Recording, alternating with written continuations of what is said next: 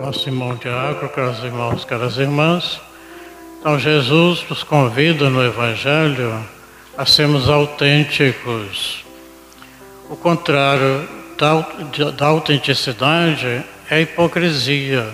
Jesus começa a mostrar aos fariseus que eles estavam na situação de hipocrisia e também os herodianos. Haviam quatro seitas contra Jesus os fariseus, os herodianos, aparece bem claro aqui, mais os herodianos, que eram seguidores de Herodes, aqueles que ficavam buscando é, a política no sentido negativo. Né? Havia os saduceus né?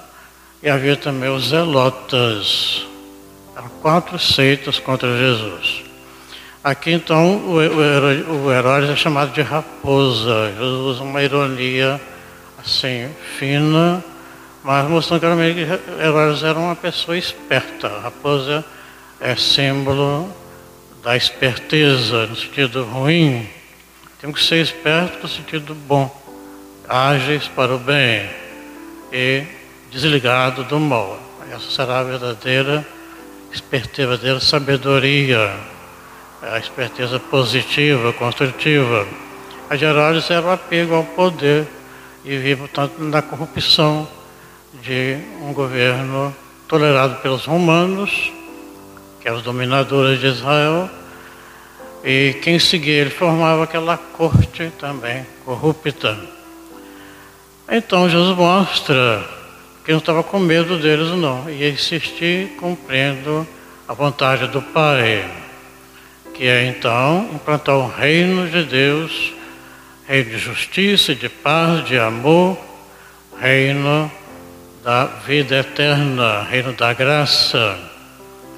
Então Jesus convida a buscarmos, a vivenciar esse reino da graça cada vez mais e termos em nossas vidas um comportamento cristão de autenticidade. Devo crer devo viver o que eu creio e devo anunciar o que eu creio na vida de missão do dia a dia. Não fazer grandes obras, não. Desde que faça aquela missão cotidiana em pequenas doses, nós estamos cumprindo a vontade de Deus, transbordando essa fé, cada vez mais viva e forte, cada vez mais autêntica, cada vez mais frutuosa na justiça e na caridade para a glória de Deus e para o nosso bem. Possamos, com a Nossa Senhora da Conceição, São José, vivermos a vida nova do Cristo e anunciá-la para o mundo a cada vez mais.